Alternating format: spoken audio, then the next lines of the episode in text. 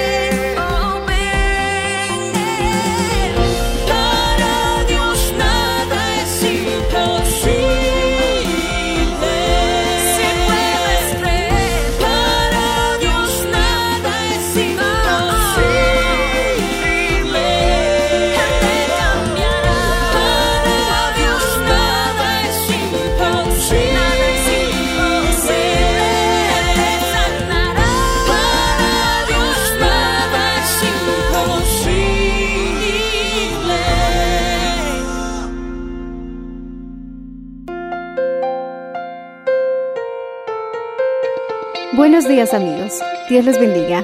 Hoy les traeremos el mensaje del Señor bajo el título El desafío que tenemos con los demonios, en la voz del reverendo Enrique Valenzuela.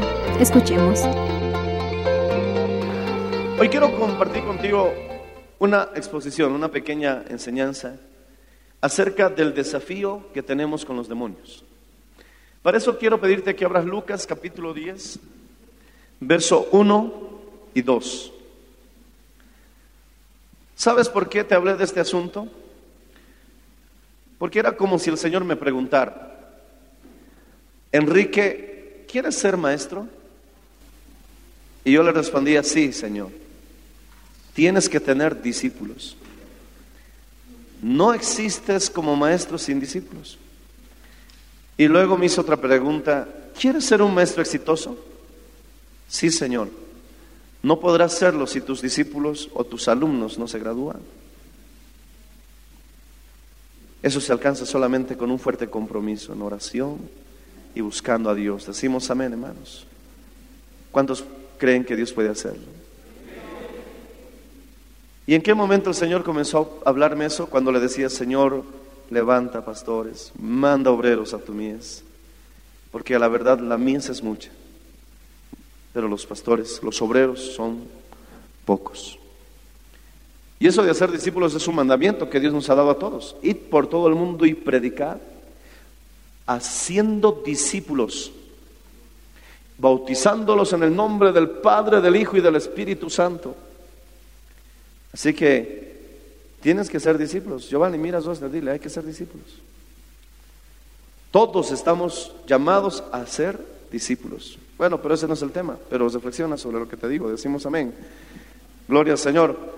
No sé por qué digo esto, es que hay algunos que se sienten maestros cuando no tienen a nadie a quien enseñar. Porque de pronto aprendieron un poquito, leyeron un librito, ya se sienten que son, yo soy maestro de la palabra. Tengo el ministerio de maestro. ¿Dónde están tus discípulos? ¿Dónde están tus graduados? Alabado sea el nombre de Cristo, aleluya. Bueno, habrá alguien que necesite escuchar esto, en este lugar o a través de los medios, pero no te engañes a ti mismo, porque las cosas son como son. Decimos amén, hermanos. Lucas capítulo 10, verso 1 y verso 2 dice, después de estas cosas, designó el Señor también a otros setenta, a quienes envió de dos en dos delante de él a toda ciudad y lugar a donde él había de ir. El verso 2 dice, y les decía, la miesa la verdad es mucha, mas los obreros pocos. Por tanto, rogad al Señor de la mies que envíe obreros a su mies. El verso 7 dice, posad en aquella misma casa, comiendo y bebiendo lo que os den, porque el obrero es digno de su salario. No os paséis de casa en casa. En cualquier ciudad donde entréis es un mandamiento. Y os reciban, comed lo que os pongan delante, y sanad a los enfermos, que en ella haya, y decidles, se ha acercado a vosotros el reino de Dios. Sanad a los enfermos que en ella haya, y decidles, se ha acercado a vosotros el reino de Dios. Verso 19. He aquí os doy potestad de hollar serpientes y escorpiones, y sobre toda fuerza del enemigo, y nada os dañará. Pero no os regocijéis de que los espíritus, los demonios, se os sujeten, sino regocijaos de que vuestros nombres están escritos en los cielos. Señor, bendícenos, ayúdanos a transmitir este mensaje correctamente y libera las vidas. Sálvalas, Señor. Reprende a los demonios y danos gran liberación. En el nombre de Jesús de Nazaret. Amén y amén. Dando gloria a Dios, hermanos, pueden tomar asiento. Aleluya.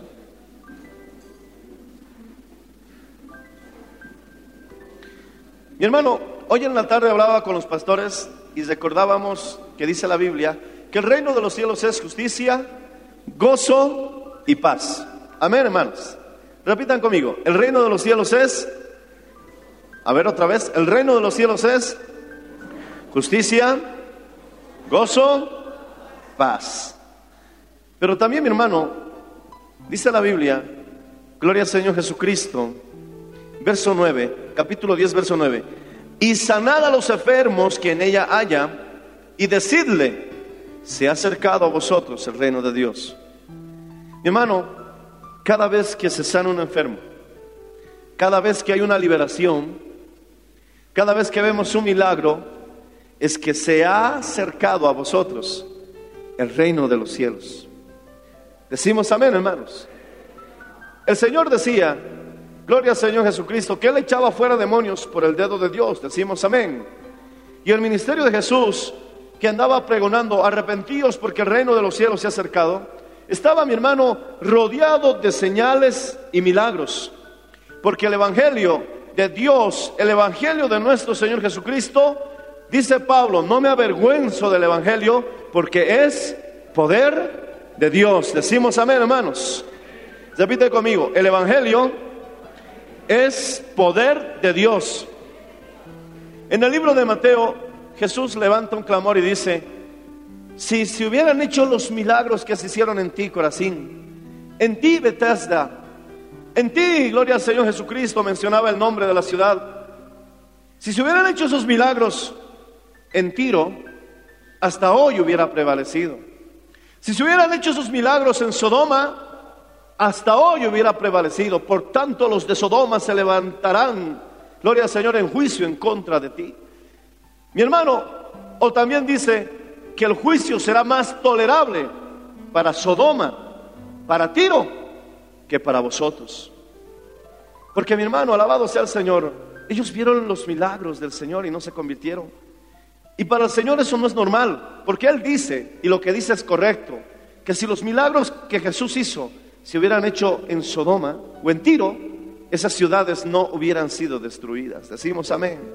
Por lo tanto, mi hermano, cuando suceden milagros, cuando suceden señales, cuando suceden liberaciones, cuando ocurren, mi hermano, grandes señales y prodigios de parte del Señor, la Biblia lo declara. Las ciudades se convierten a Cristo. Decimos amén, hermanos. Si queremos que una ciudad, si queremos que un pueblo, si queremos que Sodoma o Tiro se conviertan al Señor, entonces tenemos que creerle a Dios que dice, estas señales seguirán a los que creen en mi nombre. Alabado sea el Señor Jesús echarán fuera demonios, pondrán la mano sobre los enfermos y ellos sanarán. Gloria al Señor, si bebieren cosa mortífera, no les hará daño. Y el Señor les ordena y les dice, echad fuera demonios, sanad enfermos, limpiad leprosos, resucitad muertos, de gracia recibiste, dalo de gracia, alabado sea el nombre del Señor Jesús. Aleluya.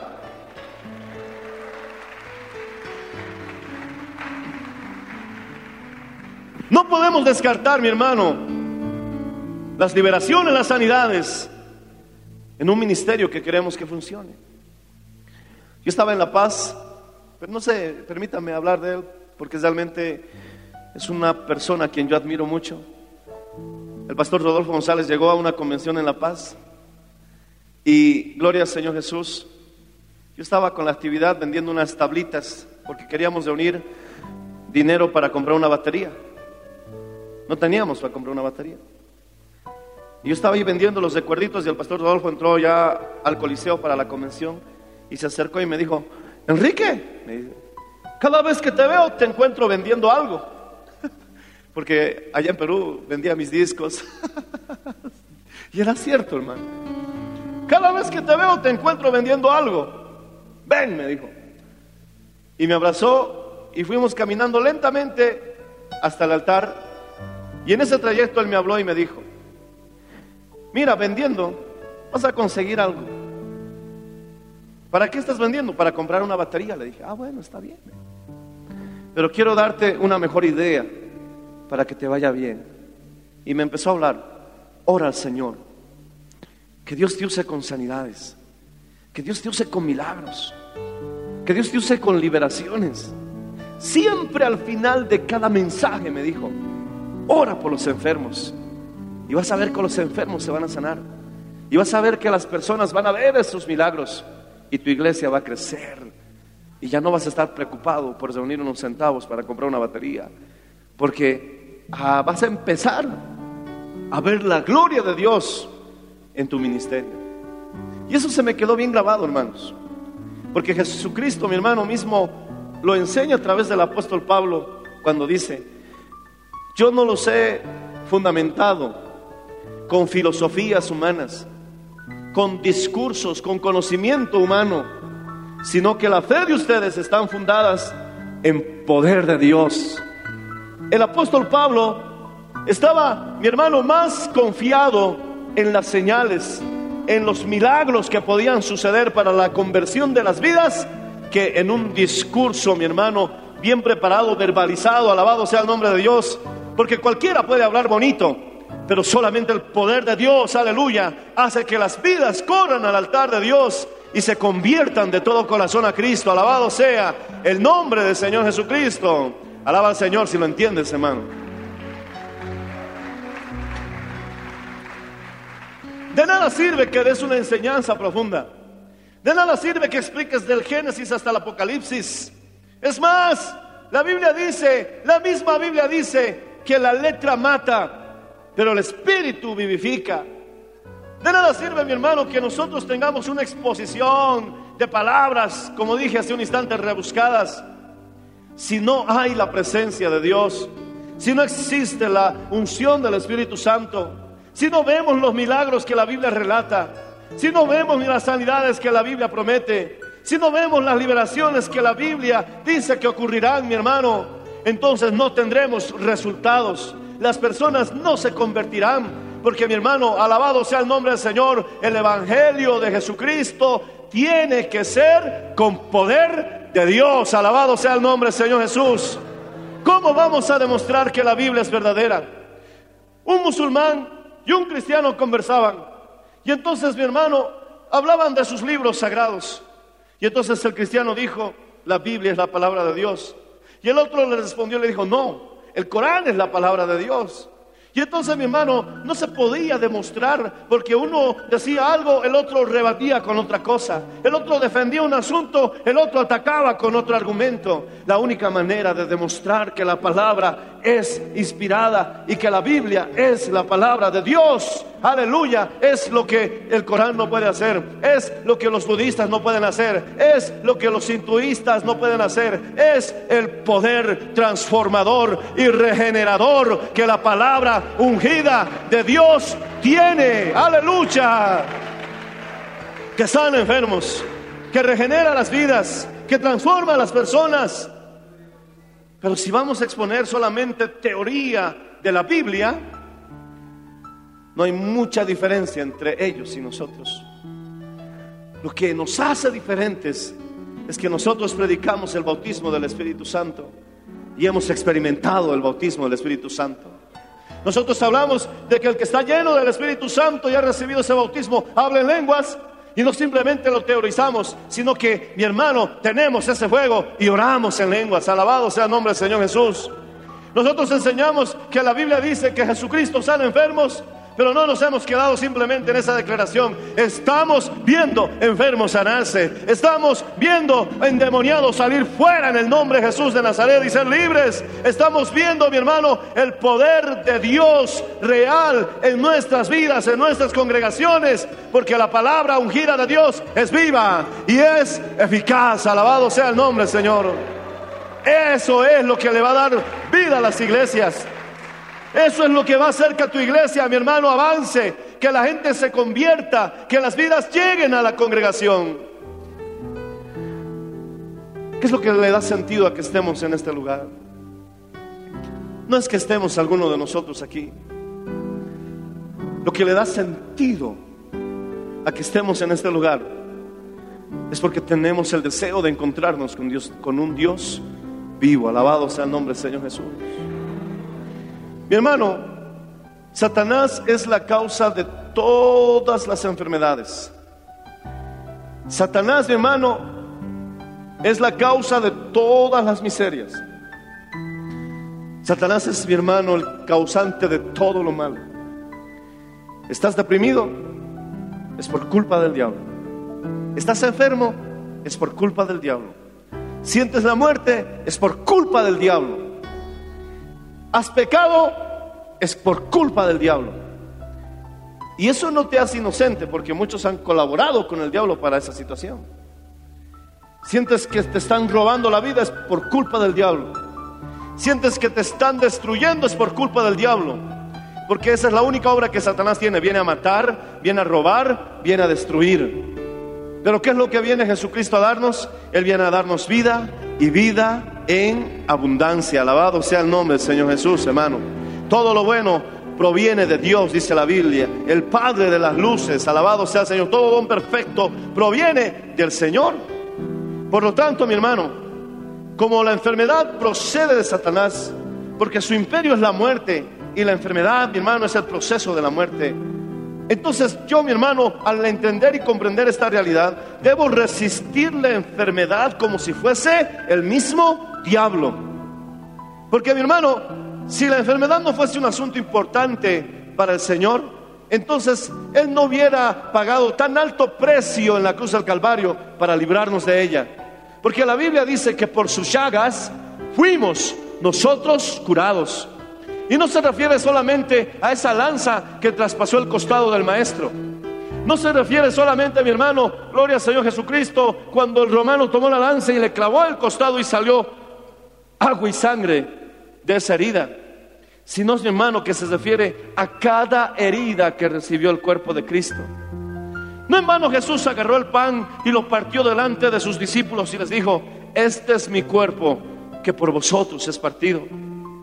El Señor Jesús leyó y conocía perfectamente, porque Él mismo inspiró esa palabra que está escrito en Isaías, que dice que por sus llagas somos nosotros curados.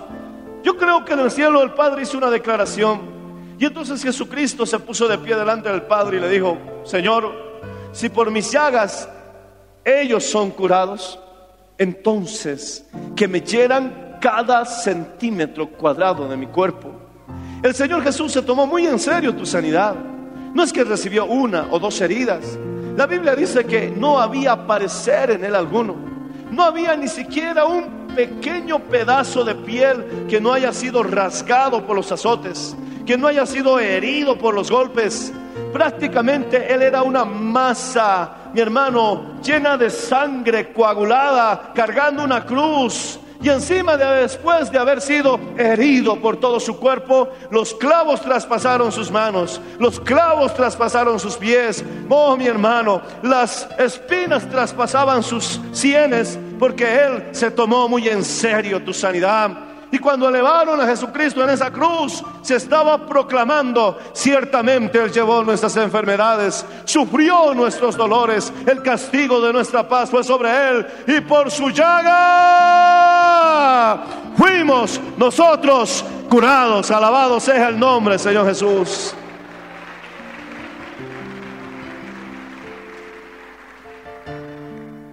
Deben resistir la enfermedad Así como Jesús la resistió en la cruz del Calvario. No la abraces, no la aceptes, pelea contra ella. Porque la voluntad de Dios es tu salud. La voluntad de Dios es que te recuperes. La voluntad de Dios es que tengas sanidad. ¿Qué caso, mi hermano, la palabra salvación no significa lo mismo que salud? Algunos tienen Biblias más antiguas y agarran la Biblia 1909 y descubren que en lugar de decir salvación encuentran la salud común de los hermanos. Y uno no entiende, ¿qué, qué, qué? ¿por qué esa diferencia? Porque para nosotros salvación y salud son dos cosas diferentes. Pero en el griego, salvación y salud es la misma palabra. Se escribe zozo, como dos zetas, soso. Aleluya. Entonces, si Jesucristo, soso, es el salvador del mundo, se traduce también, Jesucristo es el sanador del mundo. Porque mi hermano, el perdón de pecados y la sanidad están relacionadas. ¿Cuántos de ustedes han recibido perdón de pecados? Digan amén. Entonces, ¿qué impide que recibas la sanidad de tus enfermedades?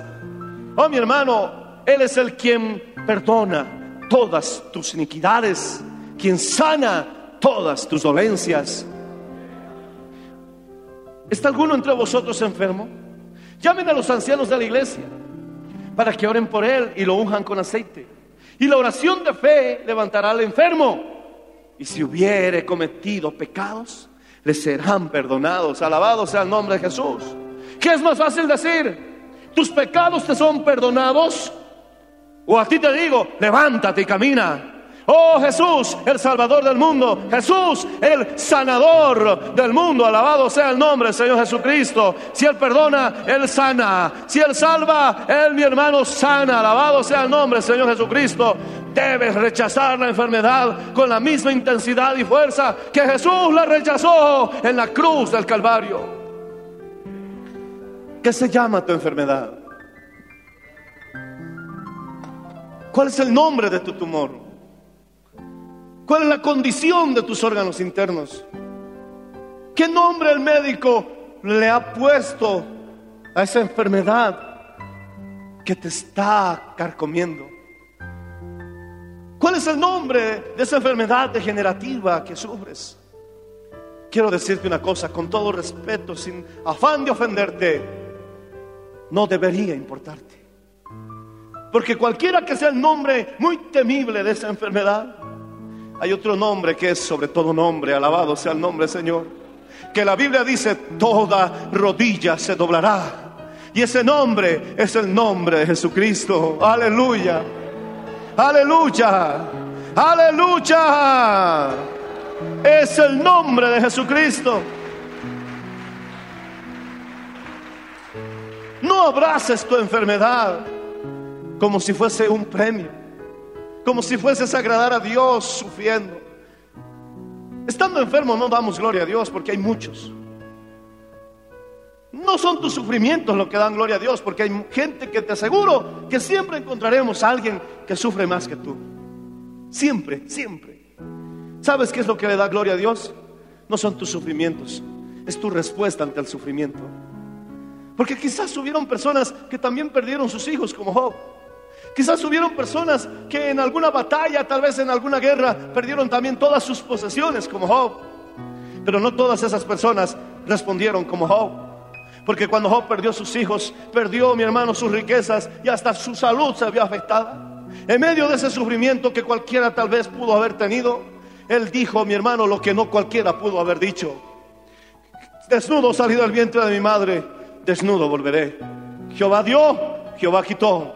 Bendito sea el nombre del Señor. Alabado sea el nombre de Jesucristo.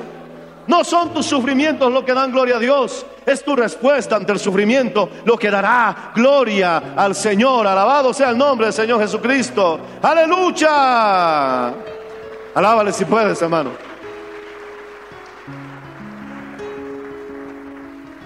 No es tu enfermedad lo que dará gloria a Dios.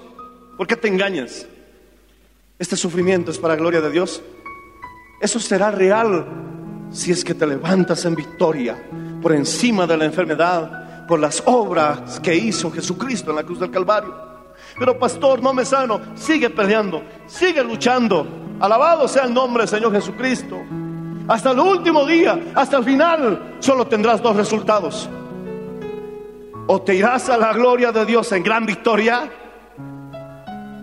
o pasarás al frente a dar testimonio cómo Jesús te liberó. Porque ciertamente, ciertamente, Él llevó nuestras enfermedades, sufrió nuestros dolores.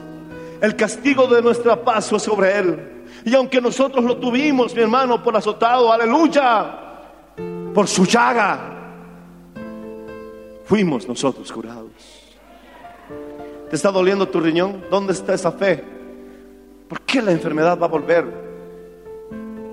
Háblale a tu enfermedad, tienes que irte porque Cristo te ha vencido en la cruz del Calvario. Aunque esa enfermedad persista, porque el demonio, mi hermano, resiste. No quiere, mi hermano, someterse. Pero nosotros tenemos que estar bien convencidos del derecho legal que tenemos sobre Satanás y sus demonios. ¿Y cuál es el derecho legal que tenemos? Cristo los ha vencido también en la cruz del Calvario. Y al tercer día resucitó y la misma muerte es sorbida en victoria. Alabado sea el Señor. ¿Dónde está, oh muerte? Tu aguijón, sea el pecado, sea la enfermedad. ¿Dónde está, oh muerte, tu aguijón? Sorbida eres en victoria. Aleluya. Si lo entiendes, alábalo, hermano.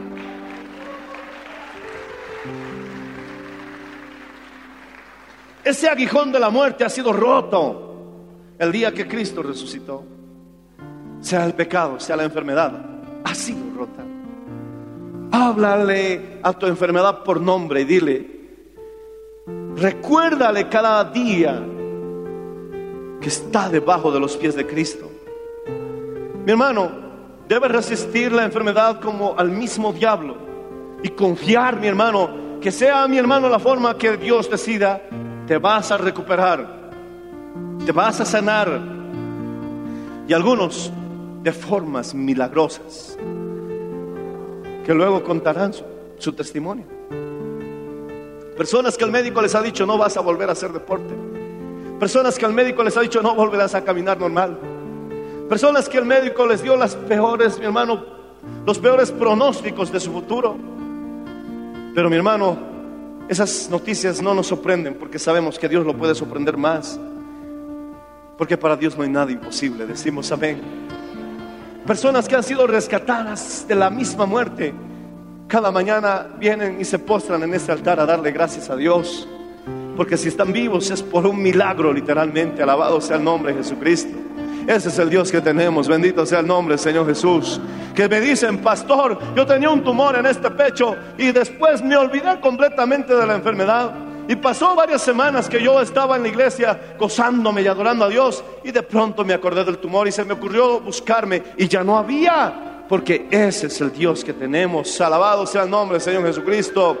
Ese es el Cristo, cantamos, ¿verdad? Que yo predico y no me canso de predicar. Él sana a los enfermos, echa fuera a los demonios. Alabado sea el nombre del Señor Jesucristo. ¿Cuántos tienen esa clase de Cristo? Alábale si puedes, hermano.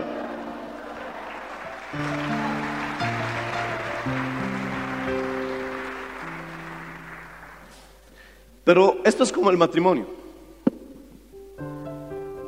Esto va a funcionar solamente si hay confianza.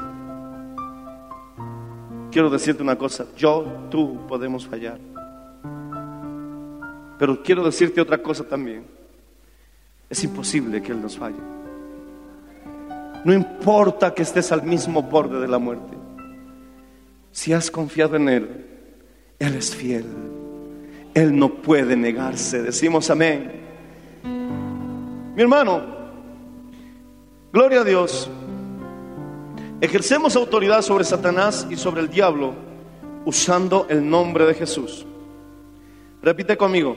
Ejercemos autoridad sobre Satanás, sobre los demonios y sobre las enfermedades. Ejercemos autoridad, dilo fuerte, usando el nombre de Jesús. El nombre de Jesús tiene poder. Un pastor dijo, ningún gran despertar religioso ha venido jamás a ninguna nación o ciudad hasta que primeramente la iglesia haya aprendido cómo reconocer, discernir a los demonios y echarlos fuera. Cuando nosotros, mi hermano, comencemos a ver cómo los demonios salen fuera, vamos a ver conversiones dramáticas, transformaciones drásticas, cambios increíbles, porque los demonios están dejando esa vida. Para que esto, mi hermano, gloria al Señor Jesucristo, funcione, debemos entender que la Biblia dice en Juan capítulo 3, verso 8, para esto apareció el Hijo de Dios, para deshacer las obras del diablo. Es que si una persona se emborracha, no te ofendas conmigo, pero te aseguro que hay un demonio en esa vida. Si hay una persona que ve pornografía y está atado a esa pornografía, es que hay un demonio que está dentro de esa persona. Si hay una persona que puede mantener relaciones sexuales con tanta facilidad con personas que no son su marido, que no son su esposa, es que hay un demonio dentro de esa persona. Si hay maridos, mi hermano, que pueden revolcarse en una cama con una mujer que no es su esposa, es que ya hay un demonio en esa persona. Hay poder en la sangre de Jesús, decimos amén. Si hay personas que no pueden dejar de hablar como dicen malas palabras, es que hay un demonio en esa persona. Si hay personas que se sienten mejor fuera de la iglesia que dentro de la iglesia, ya hay un demonio rondando a esa persona. Si una persona ha abortado, te aseguro que necesita una liberación. Si una persona ha pensado en suicidarse, es el diablo que está dando vueltas por ahí. Pero si ya lo intentó, ya se cortó las venas, le salvaron la vida, necesita liberación. Si hay personas que odian con mucha intensidad y no pueden perdonar a alguien que les hizo daño, hay un demonio en esa persona. Pastor, ¿cómo es eso? Gloria al Señor Jesucristo. Te lo voy a explicar. Los demonios son personalidades. No tienen cuerpo en el cual morar. Pero los demonios son personas. Es decir, personalidades. ¿A qué me refiero? Hablan, son inteligentes y son conscientes. Yo tengo un cuerpo, pero soy un espíritu.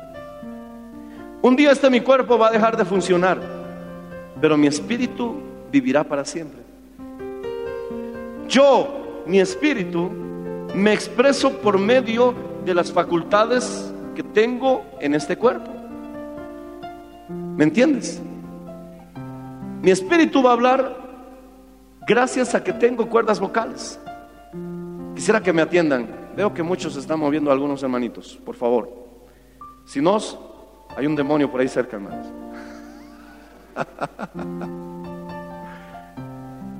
Si mi espíritu quiere hablar, va a usar mis cuerdas vocales. Decimos amén.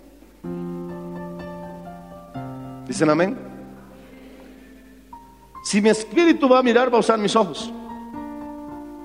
Mi espíritu necesita mis oídos para escuchar y las facultades de mi cuerpo para expresarse. Quiero decirte algo, los demonios desean expresarse. No tienen cuerpo. No tienen cuerpo para expresarse. Mateo capítulo 12, verso 43. Vamos a abrir Mateo 12, 43, por favor. Hay poder en la sangre de Jesús. Que alguien lo diga conmigo, hermano.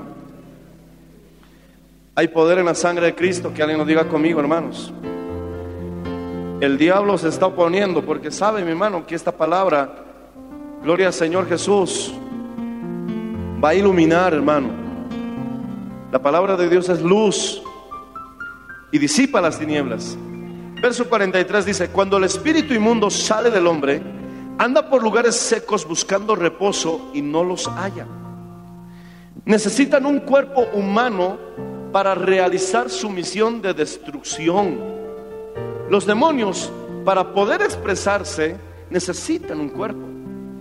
Mientras no tengan un cuerpo, dice que los demonios viven atormentados.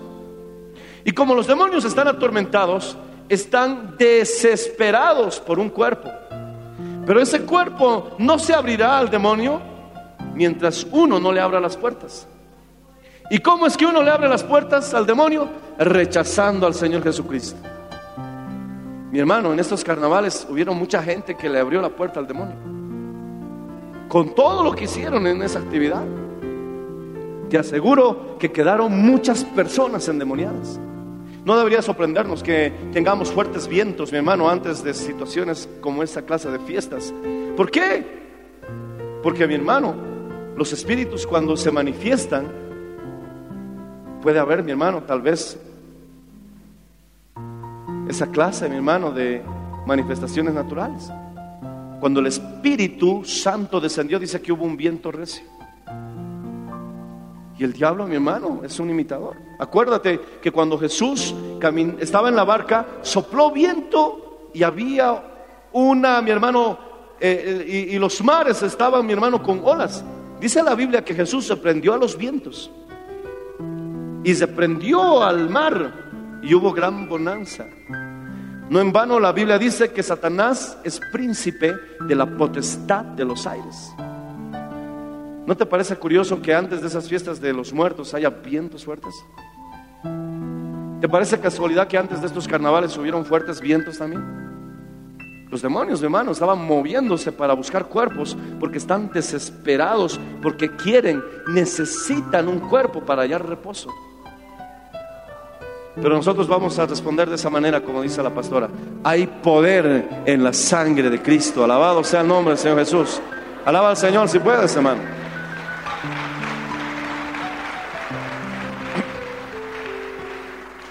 Si quieres darle otro significado a la palabra, bueno, estás libre en hacerlo, porque dice la Biblia que la Biblia no es de interpretación privada. Pero entiendo, mi hermano, que la Biblia dice que Satanás es el príncipe, es el gobernador de la potestad de los aires. Y también entiendo que cuando un espíritu se manifiesta, puede haber, mi hermano, cierto movimiento en los aires, como un viento. En el caso del Espíritu Santo hubo un viento recio. Y cuando dice un viento recio, no fue un vientecito suave. Recio es que es fuerte. Hubo un viento recio. Y seguramente cuando los demonios y sus ejércitos se manifiestan, no debería parecernos extraño que haya también ciertos movimientos en los aires. Decimos amén, hermanos. ¿Cuántos dicen amén?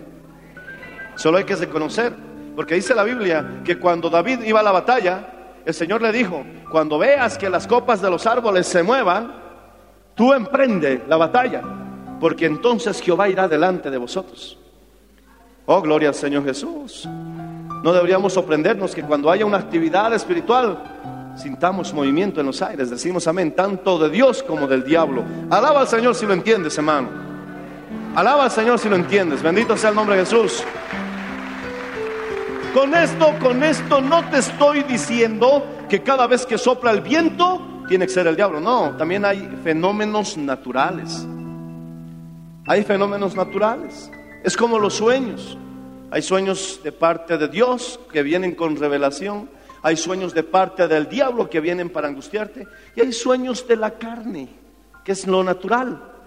Puede haber movimiento en los aires como una manifestación espiritual de Dios. Puede haber un movimiento en los aires como una manifestación demoníaca. ¿Cómo puede haber una manifestación en los aires como un fenómeno natural de la tierra?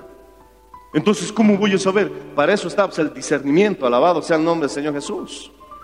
Decimos amén. Si no tienes discernimiento, nunca sabrás qué está pasando.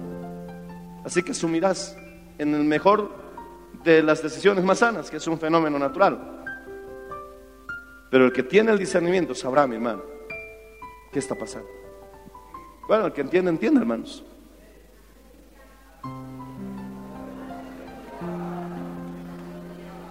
Ay, pastor, hubo un viento y se cerró la puerta de mi casa de repente y un miedo me invadió.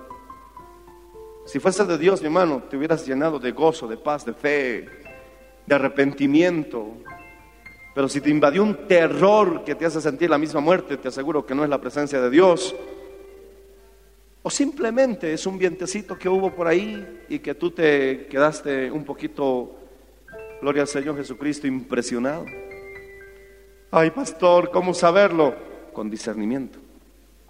Hay un don que la Biblia dice que es el discernimiento de espíritus. ¿Cómo vas a discernir a los demonios? Dios no va a usar otra cosa, el sexto sentido, eso no hay. No existe, no me vengas con que tienes un sexto sentido. Falta que me digas que tienes siete bits como un gato. Mi hermano, Dios va a usar lo que Él mismo nos ha dado. Para discernir demonios, Él va a usar solamente los cinco sentidos, nada más. O lo miras, o lo escuchas, o lo sientes. Cuando se te eriza la piel, puede, puede, puede que estés discerniendo alguna presencia. Como dicen, es el ras. Puede. Si tienes el bautismo del Espíritu Santo, hay más seguridad. Otros lo pueden sentir. Bueno, dependes. Cuidado que el que está a tu lado no se puso desodorante. Y tú crees que estás sintiendo al diablo. Pero no es el diablo. Es otra cosa, Ay, pastor, yo he escuchado los rugidos del diablo. Me ha rugido el diablo. Cuando el que está detrás de vos está roncando, cuidado. ¿Cómo estar seguro? Tienes que estar lleno del Espíritu Santo. Alaba al Señor si puedes hacerlo, hermano. Aleluya. Cristo vino a dar libertad, mi hermano. Y en el nombre de Jesús atamos a todos los demonios y les ordenamos en el nombre de Jesús, alabado sea el nombre de Cristo, inoperantes en esta misma hora, aleluya. Y de algunos demonios ya salen fuera, ya se van en el nombre de Jesús de Nazaret, se van con su ceguera, se van con su enfermedad, se van con su tumor, se van con su locura, se van con su perversión. Ilumina la luz de Cristo y las tinieblas se disipan en el nombre de Jesús de Nazaret. Di aleluya si lo crees, hermano. Di aleluya si lo crees.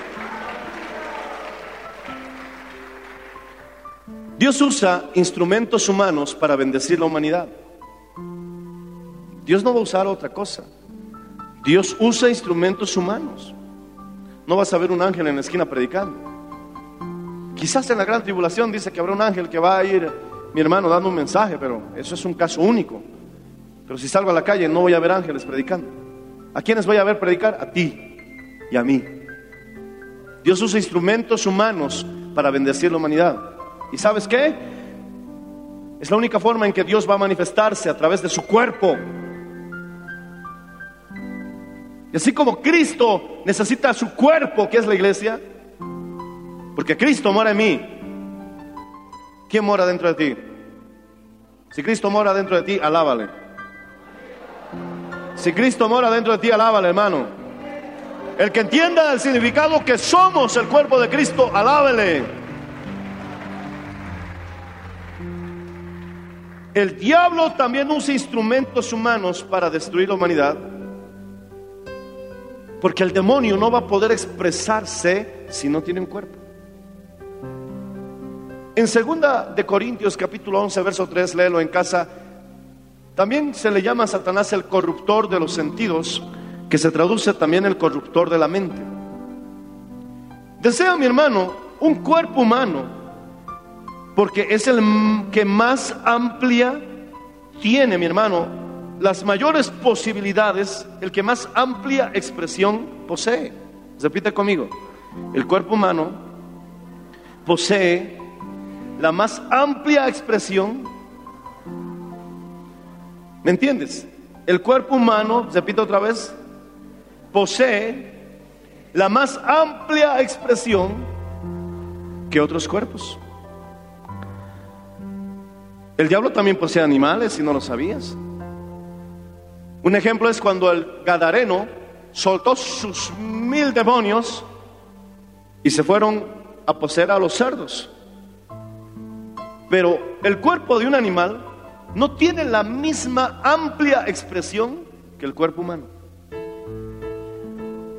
Por eso ellos desean un cuerpo humano, porque ellos quieren expresarse en esa amplia, en esa mayor posibilidad que el cuerpo humano les ofrece.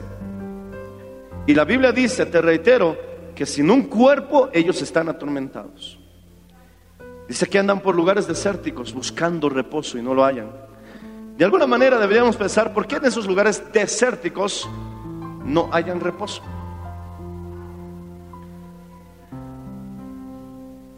Hay diferentes clases de demonios. Estos espíritus manifiestan su propia personalidad en las personas que poseen. Es decir, si una persona tiene un demonio, se va a manifestar en su personalidad.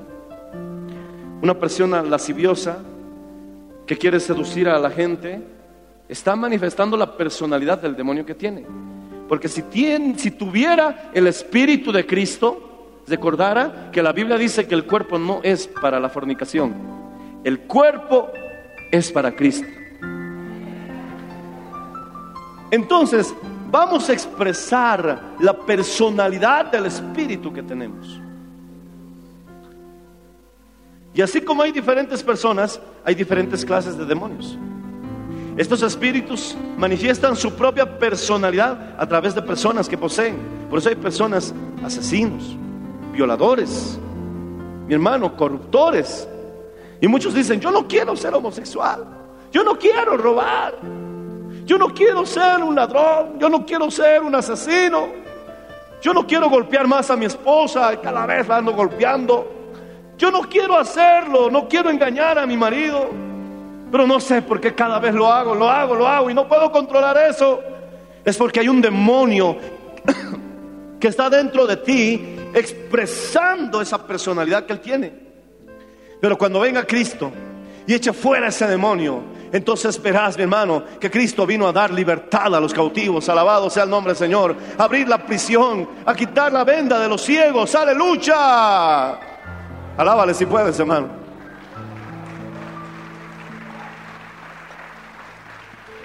Es hora de ser libres. Hay cosas, mi hermano, que uno está haciendo que dice, yo no quiero hacerlo más. Es hora de sacar ese demonio para que deje de expresar su personalidad a través de tu vida. Mi hermano, alabado sea el nombre de Jesús. Nosotros como cristianos debemos expresar la naturaleza de Cristo porque el Espíritu Santo ha venido a morar en nosotros. Tenemos que esforzarnos por luchar contra nuestra vieja naturaleza,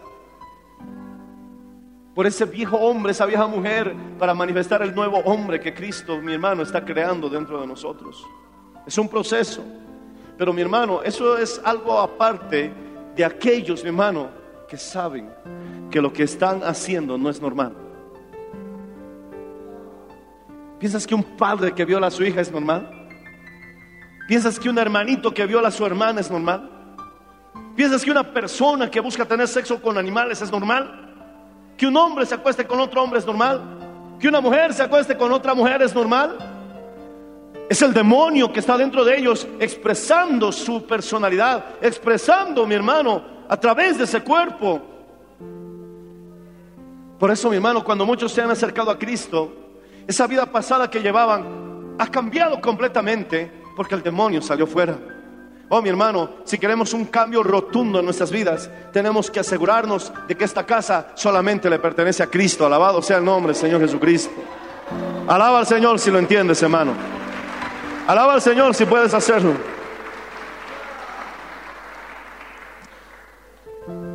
Los demonios, cuando salen de un cuerpo, y como están atormentados, dice la Biblia que vuelven.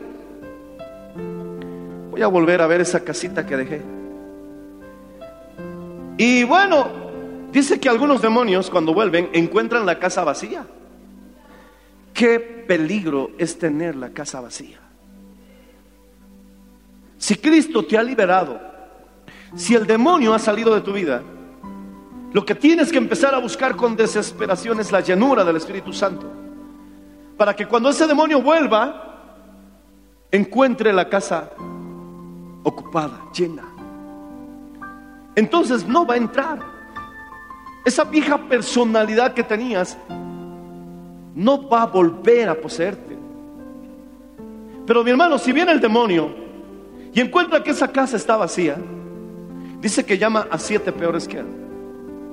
¿Por qué llama a siete peores demonios? Porque quiere asegurarse que no lo vuelvan a sacar. Una vez me llamaron a las 3 de la mañana, fui con mi esposa a una casa porque estaban desesperados, porque había una mujer que estaba endemoniada. Y bueno, fui con mi esposa, dije, vamos, amor. Y me acompañaron creo que uno o dos colaboradores. Y esa persona no me conocía. Y yo tampoco nunca la había visto. Pero cuando entré a la casa, empezó a gritar Y cuando me llevaron a la habitación donde estaba esa persona, esa mujer, se dio la vuelta y empezó a gritar, me dijo, no, tú no, y empezó a gritar. Y luego dijo, tú ya me echaste varias veces, no, tú no. Entonces yo dije, debe ser algún demonio que salió de otras personas. Pobrecito, lo, lo encontré otra vez. Pero eso dijo, no, tú no, me echaste varias veces, no, tú no. Y como nosotros tenemos que seguir el ejemplo de Cristo, lo mandé a callar inmediatamente, porque no queremos gloria de hombres y menos de demonios. Jesús lo reprenda.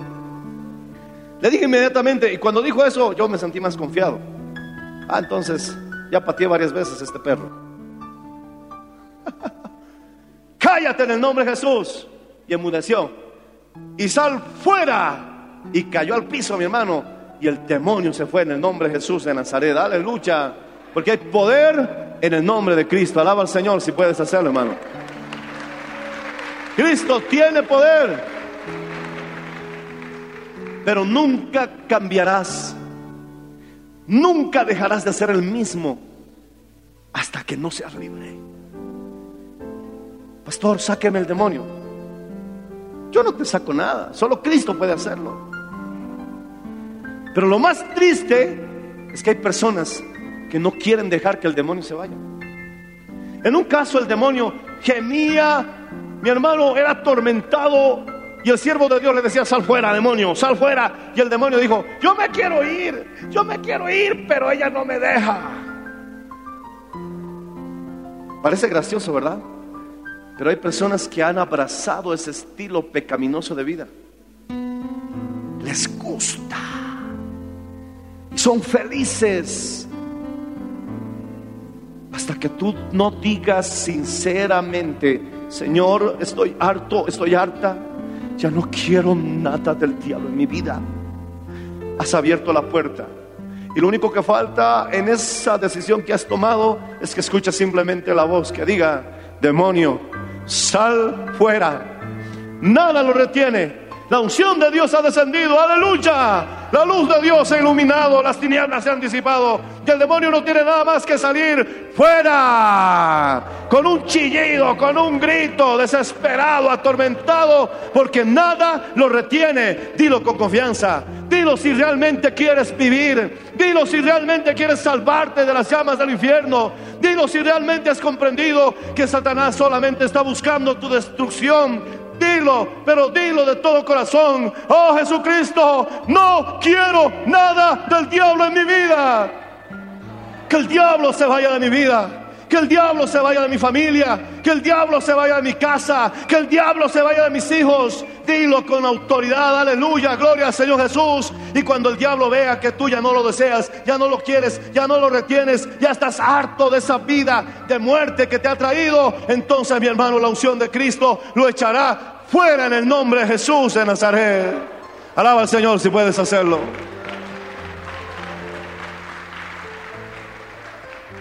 Pero como dije, hay personas que se han aferrado a ese estilo de vida.